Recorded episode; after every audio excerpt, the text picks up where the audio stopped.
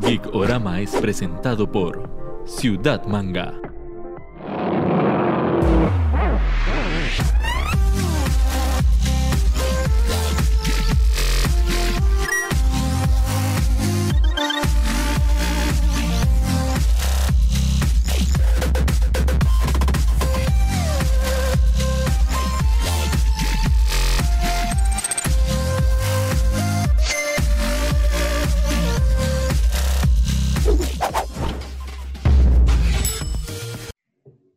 A un programa de Gicorama un poco diferente. Estamos acatando las regulaciones del Ministerio de Salud y, y nuestro querido ministro Daniel Salas. Y la estamos portándonos todo muy bien en casita, entonces vamos a hacerlo por medio de una videollamada. Primero, recibir y agradecer a Jenny Odio que nos acompaña hoy, ilustradora. Jenny, ¿cómo estás? Hola, ¿todo bien por acá? Un gusto estar acá. Muchas gracias. Y mi compañero de siempre, Netico. Netico, ¿cómo le va? Eh, bien, aquí en cuarentenado, día 23 para mí. Y nada más aquí, con ganas de, de, de, de, hablar un rato de las cosas que nos gustan. Elegimos un tema que yo voy a pasar sufriendo todo el programa porque me va a costar y me voy a enredar un montón de veces. Probablemente deberíamos hacer una dinámica que si me equivoco 10 veces regalamos algo. Vamos a hablar de la antropomorfización en los dibujos animados. Ok, Y- sí. Eh, y invitamos a Jenny para que nos dé el punto de vista de una ilustradora de por qué tal vez a la hora de diseñar un personaje uno puede acudir hacia esa dirección, ¿verdad? De tal vez eh, un diseño diferente. Entonces, antes de empezar, perdón Jenny que te interrumpiera, antes de empezar tenemos que agradecer a Ciudad Manga que por obvias razones no estamos grabando Ciudad Manga como las que ya explicamos, pero agradecemos a Ciudad Manga por el apoyo de siempre y contarles que durante abril todos los envíos son gratis entonces, entren a la página que, por cierto, es nueva, es mucho más fácil encontrar todas las cosas, está chivísima. Y en la página los precios son más cómodos que en la tienda. Entonces, basta haciendo una información para que, acuérdese, todo abril, eh, envíos gratis. Traté de hacer un poquito de investigación para no, no venir tan bateado. Y dice que la definición de antropomorfización es darle atributos humanos a cualquier cosa que sea animal u objeto es vacilón porque yo originalmente solo estaba, lo estaba concibiendo como animales, pero también, también valen como objetos, ¿verdad? Los, los Transformers cuentan como antropomor, antropomor, ya, ya, esta es la primera ya. De hecho, sí, porque en- como concepto general es justamente eso, darle atributos de humano a, a cualquier objeto. Entonces, los mechas podrían ser parte de... Pero no cualquier mecha, o sea, no un mecha solo porque tenga, digamos, un Gundam, solo porque tiene como una proporción humana, no es antropomorfo, porque no se comporta como un humano, ¿no? ¿O sí? No, sí, sí lo es, exactamente, porque de ahí, al, al final lo que es es un bípedo, ¿verdad? Dos piernas, eh, erguido, dos brazos y una cabeza con los ojos. Entonces, sí cumple con esa imitación de, de la anatomía, la forma humana, digámoslo así. de esa forma humanoide. Casi siempre los atributos más comunes es que le pongan manos, pies, que tenga una cabeza, y que son, es como la, de las Es que- características humanas.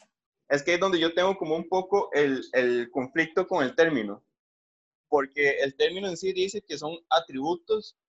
Yo original, eso me cambia como la, la percepción que yo tenía, porque originalmente yo lo que concebía era como, ok, exactamente, que tuviera proporción, que fuera bípedo, la palabrilla que se jaló Ernesto, que fuera de, de las extremidades inferiores largas, un torso erguido y brazos. Pero entonces no necesariamente tiene que cumplir eso, con que hable y razone ya se le están dando cualidades humanas.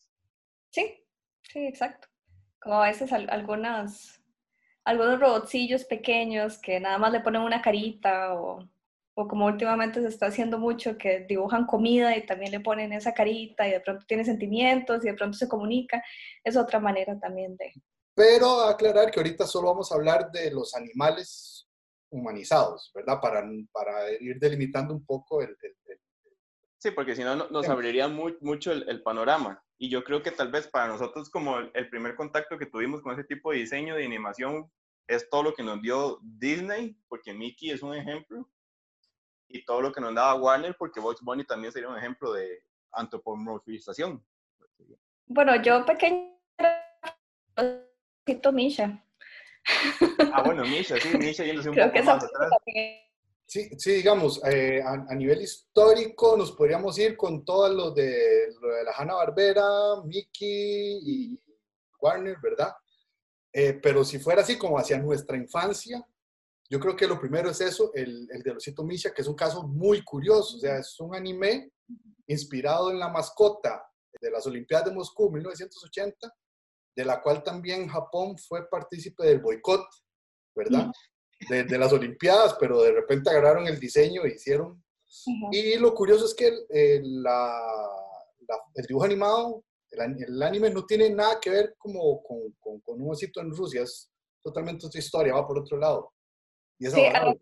Sí, sí, a lo que iba con el osito Misha es que también tenían, cada animalito tenía, no solo eran amigos entre ellos, sino que tenían familia y las historias familiares también se volvían bastante complejas, entonces ya no solo era como que el bichito fuera como un humano, sino que ya estaba teniendo problemas de humano también. Entonces creo que ese fue como uno de los primeros acercamientos a, a eso, como a humanizar más al, al personaje. Pero sí, es, es bueno como, como darle ese inicio porque sí, si nos vamos a la historia del arte y, y nos vamos hacia atrás y llegamos a Egipto, yo creo que esa fue la gente que lo inició todo y de ahí en adelante siguió caminando hasta lo que tenemos ahora, de que ya, ya ahora que mencionas Disney es como uno de los fuertes. Sí, a- ahora que lo de- vos lo decís, es, es que prácticamente es algo parte ya cultural del ser humano, porque en, en representaciones religiosas son antropomorfas. Prácticamente uno podría decir que la cegua es un ente antropomorfo. Sí, Sí, digamos, eh, también en las fábulas, ¿verdad? Todas las fábulas de- del león, del, del zorro, eh, del zorro y el conejo. Si nos vamos un poco de eh, lo que nosotros conocimos como Tío Conejo y todos los cuentos que se remiten directamente a, los cuentos de Anansi de la araña, ¿verdad? O sea, el, el, el, uso de los animales, ¿verdad? Y, y, darle sus características, darle características humanas a los animales siempre se ha visto como un gran recurso a la hora de contar historias. Uno de los, de los elementos por los que yo estaba viendo que se puede utilizar este, esta herramienta es porque crea una especie de distanciamiento psicológico, ahora que el, distanciamiento está muy de moda. Eh, porque ponía un ejemplo muy interesante, digamos, si yo le digo a usted, le voy a contar una historia de un padre si, buscando su hijo perdido, tal vez no le sea tan atractivo, pero si se lo pongo en peces y le digo que es Nemo, tal vez usted lo puede hacer un poco más agradable y un poco más entretenido. Entonces, concretamente la pregunta es, ¿es más fácil diseñar personajes de esta forma como para que sean, para que tengan un gancho más directo, para que sean más atractivos como a, a la primera reacción del, espectador? Sí, no, depende mucho también de la intención porque relacionamos, los, animales son muy simbólicos, entonces casi siempre relacionamos un tipo de personalidad o ciertas cualidades con un animal específico. Entonces ahí también eh, eso entra mucho dentro de, de la narrativa, porque como mencionas Nemo, no es lo mismo decir el papá anda buscando al hijo en, en Heredia Centro que decir son dos pececitos que andan en todo el océano buscándose. Entonces ya eso le, le da ese extra que necesita la, la historia y justifica también el, el uso del, del, animal. Investigando un poco sobre esto, yo me acordé de una fábula que a mí me gustaba mucho, que nunca la entendía, que, bueno, raro, eh, que es eh, la del elefante bávar. La ajá. Ajá. Y entonces, este, investigando, eran unas historias eran, era una historia que, digamos, que una señora se las contaba a la hija, el, a, a, los hijos, el esposo veía, empezó a hacer unas ilustraciones, el esposo muere de tuberculosis y, bueno, el, el hijo sigue con, con, con, con, la historia, ¿verdad? Ahí haciéndola, pero eh, empieza así, o sea, los, los, niños querían y les encantaba que le contaran la historia de un elefante eh, que, de, que se estaba aprendiendo a civilizar, digámoslo así. Pero, entonces, sí, ese es uno de los mejores ejemplos para hablar de que si queremos hablar de algo sin hablar directamente, de, este, lo que hay que hacer es buscar la metáfora o el ejemplo, ¿verdad? Ahora... Sí, esto me recuerda mucho estas historias, perdón, que son de, de compañía, como Calvin and Hobbes o el mismo Snoopy, Uf, que aunque sean, por decirlo así, las mascotas o los amigos imaginarios, el mismo Winnie Pooh, eh, eran animales que eran eran esos amigos cercanos que estaban ocupando a esos niños en ese momento. Ok, bueno, entonces, avanzando un poquito. Eh, la puerta bueno, estoy muriendo calor. Siga, siga, siga. Ok, tranquilo. Yo voy a aprovechar que Ernesto anda abriendo la puerta y voy a hacer un agradecimiento a Poki CR, que los, los productos de Poki caen muy bien para estos días, los calores, el refrescamiento. Ahí volvió Netico. De- es- decirles que estén atentos a las redes de Poki, que para todos estos días eh, están haciendo muy buenas promociones. Estén atentos al Instagram. Recuerden que con el código GEEK15 tiene 15% de descuento y están haciendo entregas a domicilio. Entonces, estén atentos a redes y gracias a Poki por apoyarnos.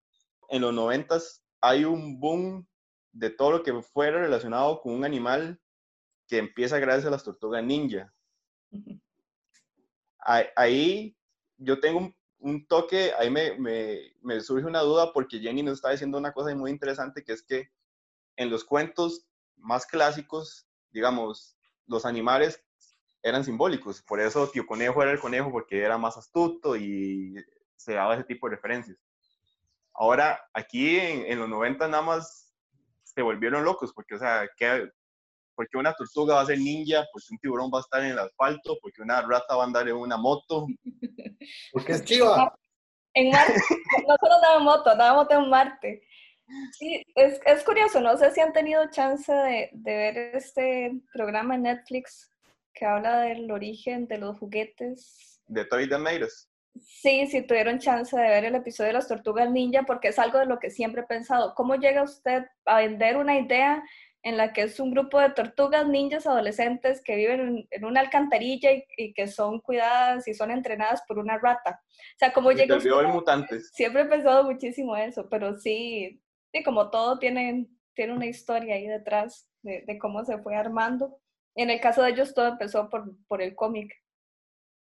Sí, y, y realmente si uno se fija, todas las contrarrespuestas que hay, ¿verdad? Tiburones del asfalto, todas estas que hablamos, fueron contrarrespuestas porque ellos mismos se dan cuenta de, ok, a los, como que a los niños les, llaman mucho los animales y si usted le pone un héroe de acción a la par, tiene la combinación perfecta para vender juguetes. Es, extraño porque ninguna pegó como, como, pegaron las tortugas ninja. O sea, de todas las otras tienen un máximo de tres temporadas, ¿verdad? Algunas intentaron volver a hacer, mientras que las tortugas ha habido dos, tres versiones, más películas. más- O sea, yo creo que las tortugas tienen un, un lugar especial. ¿Y por qué? No sé, porque todas tienen como una premisa igual de ridícula. No por eso es que sean malas, pero sí son un poco como, como voladas.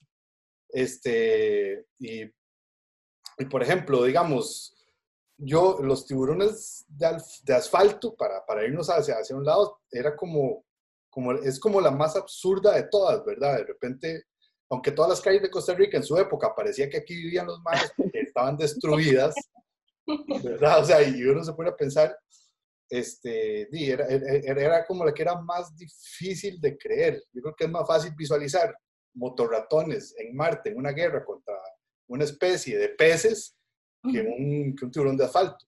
Bueno, más o menos, porque Pequeño Pony también tuvo como una película con Transformers. Entonces, Sí, sí. que hablamos de cosas que no tuvieron sentido en los 80s y 90s, sí. Pero sí, sí, sí influyó muchísimo en, en el gusto y en, bueno, en la parte comercial también. Bueno, mi pequeño pony es otro ejemplo, ¿verdad? Que aunque no tengan el- la proporción humana, es, es otro ejemplo de lo que estamos hablando. De hecho, después eh, intentaron hacer las niñas y no fue Ah, tan... sí, cierto. Sí, sí, hay un- toda una historia mágica en la que se convertían en niñas, pero no, no funcionó tanto como los ponis en sí. Entonces, digamos, eso puede ser como un, reafirmar el punto de que el atractivo principal que tienen es el, el evocar un, un, un elemento animal, un elemento más fantasioso, que ya cuando lo llevas a una cuestión más tangible, más humana, pierde un toque la, la magia. Sí, yo creo que la, la magia está en poder asombrar, en poder hacer algo que, que no sucede, ¿verdad? Y, y de repente que tengamos que trabajar un poquito con la imaginación, ¿verdad? Por eso, por, por eso, por eso es que, digamos, lo absurdo de una tortuga ninja es tan atractivo. Es que todo el concepto, en el caso de las tortugas ninja es como todo. Pero... ¿Vos crees que, que, que lo que separó a las tortugas ninjas, que las hizo tan longevas, fue que ellas tuvieron como un universo mejor creado? ¿O fue simplemente el hecho de haber sido como la, la pionera? Creo que es un poco de ambas, porque para esa época también estaba Thundercats. Ah, bueno, Thundercats es un ejemplo que, que sí, sí le pasó a ser un clásico. y, es más, y es más para atrás todavía. Sí, sí, pero sí, yo creo que, que por éxito podemos tener de referencia a las, las tortugas ninja.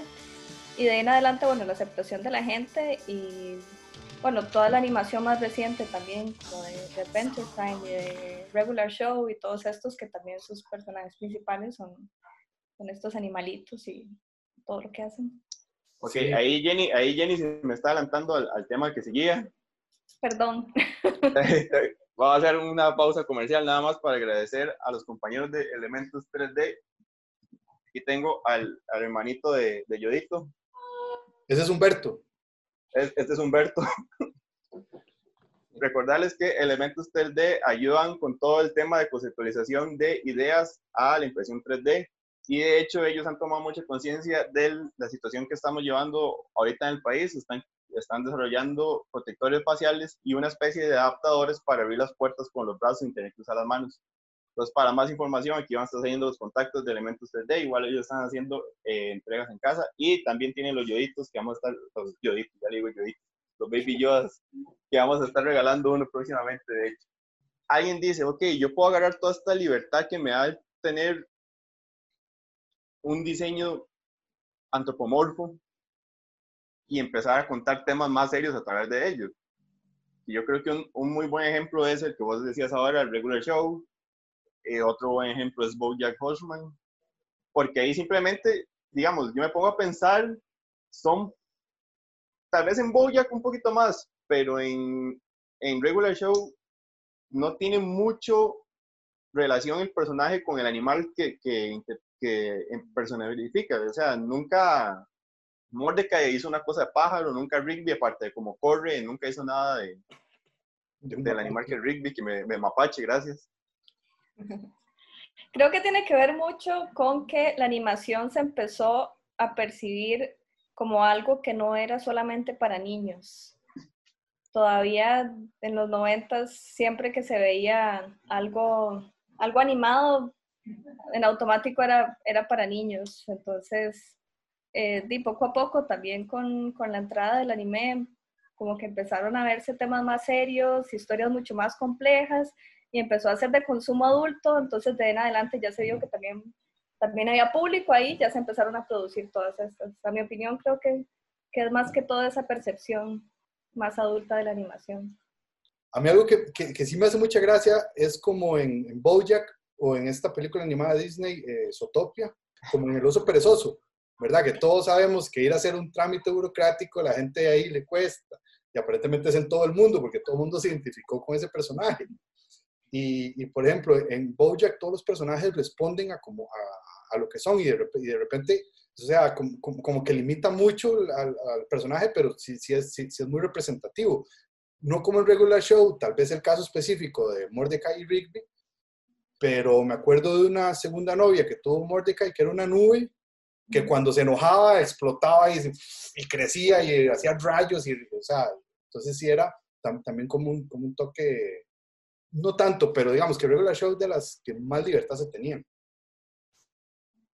Sí, de hecho, porque ahora que usted dice eso, empecé a ver, recientemente en Netflix salió Beastars. Eh, extrañamente yo no sé por qué yo pensaba que era producción gringa. Y cuando empecé a verlo me di cuenta que es japonés. Es japonés 100% y seguro por ser Netflix. sí, es, es, y es re japonés. Y más bien, o sea, creo que está más cerca de una telenovela que de un anime, pero ellos sí se basaron mucho en el elemento de que el animal, o sea, que cada personaje represente mucho lo que el animal es.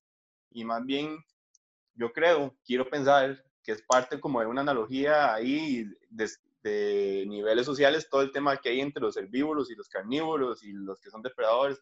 Creo, quiero creer que detrás de todo este romanticismo hay una especie de analogía ahí. Pero sí es como la otra vertiente totalmente, ¿verdad? Es como, ok, ¿cómo aprovecho los elementos otra vez que me da el animal para tener un nivel más allá narrativo a lo que era como nada más como de diseñé este porque se me recordaba que se parece un pájaro y se ve chiva.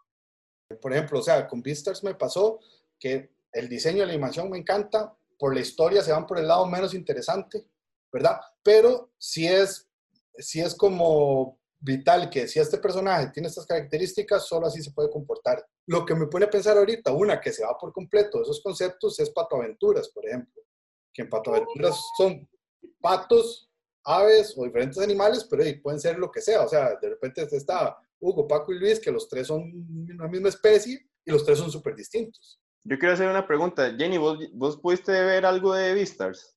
Sí, sí, la empecé a ver. De hecho, no quería comentar algo por miedo a hacer algún tipo de spoiler para los que no han tenido chance de verlo. Pero sí, sí creo que, que con lo que más han jugado es ahorita con, con, con el tema como de la, estos prejuicios que se tienen entre las personas, dividiendo eh, los, los, personajes entre, entre carnívoros y entre...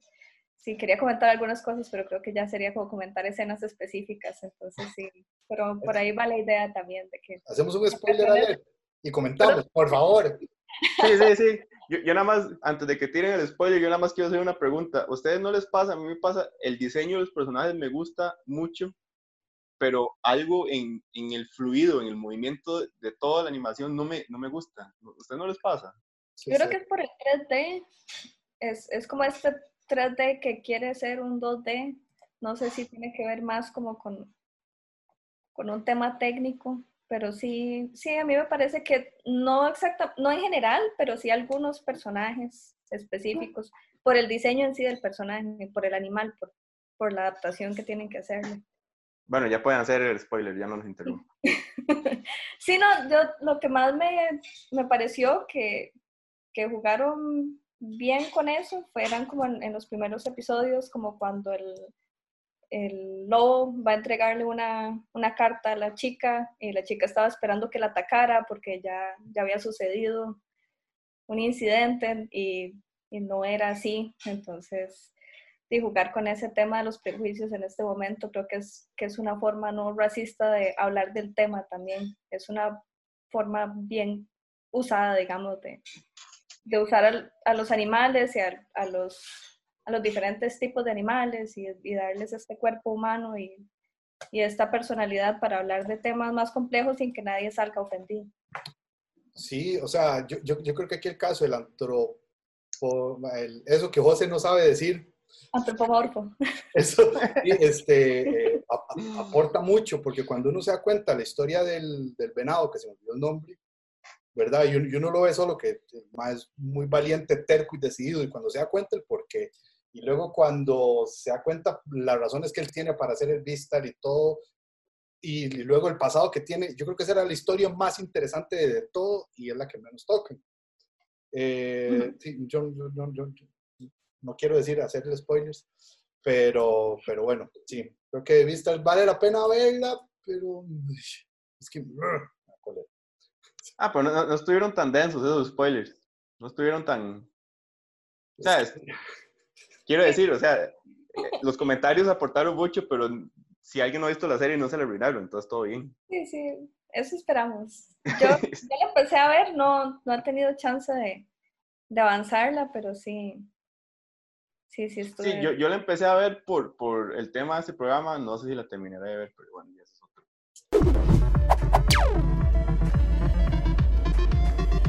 X Y es traído gracias a 2B Studios, con tal que para estos días ahí Ernesto tiene la camisa de Dragon Ball, que de hecho vamos a estar regalando esta camisa de Dragon Ball, voy a enseñarla bien.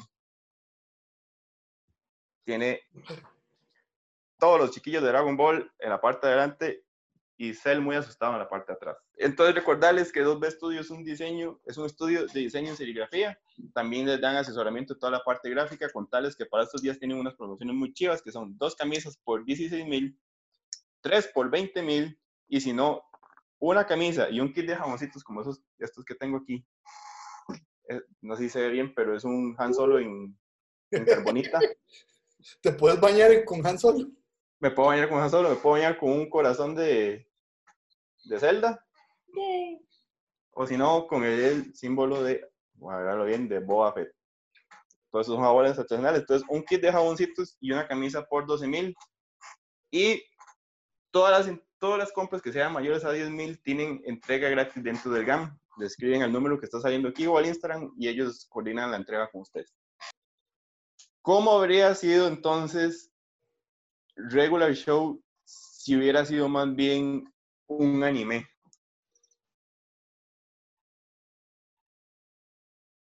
Lo primero que se les venga a la mente. Yo creo que Skips no saltaría, no, no brincaría caminando. Pues se sabe que Skips Está. camina así para, porque es la, el- el- la, la Sí, receta de la por eso, o sea, por eso, pero le, le- le darían otro, otro, otro.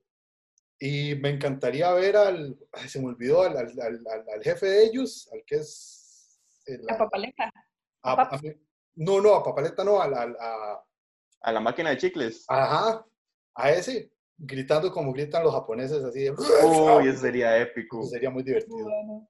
Yo creo que sí es muy posible porque a menudo están armando como cosillas y robots y, y probablemente... y... Sí, Uy. tal vez, tal vez no como, como Kill la Kill, pero sí como alguno de estos de, de mechas. Haber hecho algo bien cómico, pero sí, sí con mechas. Y mechas ochentosos, porque ya de por sí Regular Show está como ambientado en... Listo, eso fue eh, XNY gracias a los estudios. Entonces ya saben, promociones muy chidas para que les escriban y vean todos los diseños de camisas. Ahí vamos a estar regalando esa. Atentos a redes. Esto fue XNY.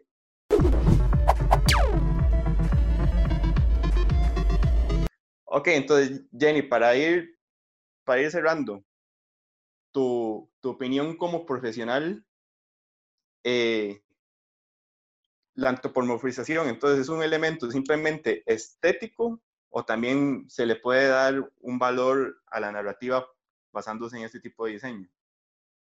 Ambas, en realidad, porque es visualmente muy atractivo, le da muchísima variedad y da chance también de agregarle muchísimo a la narrativa, porque ya, ya de por sí tenemos ideas de, de los animales, incluso tenemos cierto apego emocional con algunos, entonces eso le da mucha más profundidad al personaje, enriquece muchísimo las historias, se ven mucho mejor, son más comercializables también y bueno, todo lo que hemos hablado que hay detrás de la antropomorfización.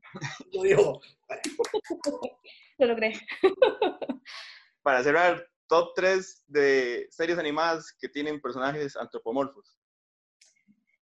Adventure Time, Regular Show y para mí Thundercats.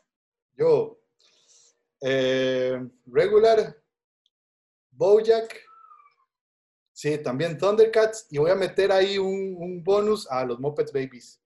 ¡Qué Muppets Babies! Ok, yo, yo voy a irme con Tortugas Ninja, eh, La Vida Moderna de Rocco Ujú. y Regular Show. Que los, los tres tuvimos Regular Show en el top Sí. 3, entonces de- Increíblemente. debe ser por algo. Eh, Jenny, para agradecerte, normalmente en los programas a nuestros invitados les regalamos eh, un regalito de parte de Honey Socks, dos pares de medias. Como tuvimos que hacerlo así por esta conferencia, lo que te vamos a regalar es un cuponcito digital para que vos elijas los dos pares de medias que quieras. Ah, muchas gracias, sí. Entonces agradecerle igual a Honey Socks que eh, siempre nos ha apoyado con el programa. Ellos tienen diseños chivísimas de comida, kawaii, de anime, de superhéroes, de patrones, de arte, de todo. Tienen diseños chivísimas eh, y ellos también tienen la promoción de 20% de descuento con el código GEEK20 y si hacen una compra de mayor de 12 mil colones, el envío es gratis por medio de correos de Costa Rica. Entonces apro- aprovechen el código promocional de descuento y los envíos y a Jenny vamos a estar regalando un par de medicitas que te vamos a mandar el código. No lo vamos a decir aquí para que no se te vayan arriba con el código. Pero Jenny, muchas gracias por eh, participar y por todo el apoyo que nos diste con el programa. Muchísimas gracias a ustedes por la invitación también. Y ahí tal vez próximamente, cuando toda la situación se tranquilice, podamos hacer otro programa más normal como normalmente lo hacemos. Sí, claro. Metico, muchas gracias. No, en todas, pura vida, a cuidarse nada más y tener paciencia. Así es, tengan paciencia, sigan todas las regulaciones del Ministerio de Salud, que pronto entre todos esto se va a tranquilizar. Y hasta luego, muchas gracias.